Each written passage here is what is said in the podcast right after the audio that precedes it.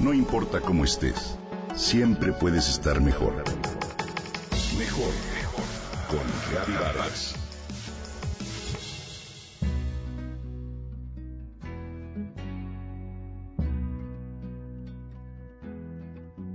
Imagina que estás en las costas del Pacífico de la Nueva España en un año cualquiera del siglo XVII. Amanece. Las primeras luces del sol se asoman y el vigía de la playa de Acapulco alcanza a divisar en el mar, muy lejos aún, la silueta del pesado galeón de Manila, la famosa nao de China que se acerca pletórica de mercancías del Oriente. El joven vigilante da aviso de inmediato y todo se dispone para la gran feria comercial que año con año, a fines de enero, convierte a esa sencilla aldea de pescadores en el centro comercial más importante del mundo. Una vez descargadas las mercancías de la nao, la compraventa comienza y se prolonga a lo largo de un mes. En esos días el oriente y el occidente se juntan en Acapulco. ¿Cuántas cosas importantes llegaron a nuestro territorio a través de la nao de China? Cientos. Infinidad de utensilios, frutas, muebles y textiles, sin los cuales no imaginaríamos las más entrañables tradiciones mexicanas.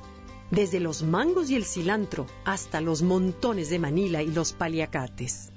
Hoy te quiero platicar de uno de esos productos llegados en la nao, una especie tan familiar y cotidiana que cuesta imaginar que haya venido desde tierras tan remotas. Te hablo de la canela.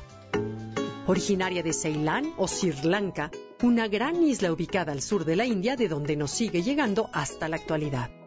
Esta especie se introdujo por primera vez a la Nueva España en 1590 y muy pronto, a pesar de que era entonces un producto de lujo, comenzó a utilizarse en la cocina de las casas virreinales, en los conventos y en la medicina tradicional. Hoy no podríamos imaginar nuestra cocina sin la canela. En platillos como el mole poblano, el adobo, los chiles en hogada, las torrejas, el arroz con leche, las natillas, el chocolate, los atoles y el tradicional café de olla.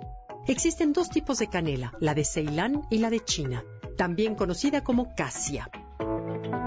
En México se consume sobre todo la primera, cuya denominación científica es Cinnamomum ceylanicum.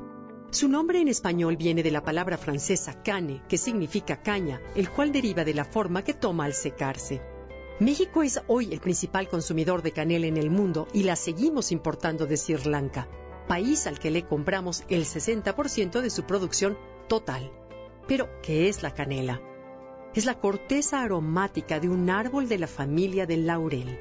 Es estimulante, digestiva, antiséptica y es un buen remedio para bajar la fiebre. Esta corteza se cosecha desprendiéndola manualmente del tallo y las ramas. Para ello se corta la planta y se deja un pie que luego volverá a madurar. Esto se realiza preferentemente en la temporada de lluvias porque la humedad facilita el desprendimiento de la corteza. Después se seca en un ambiente soleado, pero sin exponerla directamente al sol. El proceso tarda unos tres días y es entonces cuando se enrolla naturalmente sobre sí misma, con lo que toma su forma característica. El sabor picante y aromático de la canela trae reminiscencias de lugares lejanos, pero da gusto saber que ya está empezando a cultivarse en México, aún en pequeña escala, en Chiapas, Tabasco, Veracruz y la Huasteca Potosina, junto a las plantas de café o de cacao.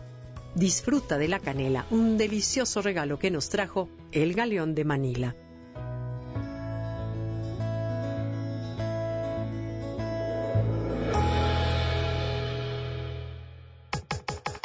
Comenta y comparte a través de Twitter. Gaby-Vargas. No importa cómo estés, siempre puedes estar mejor. Mejor, mejor. Con Gaby Vargas.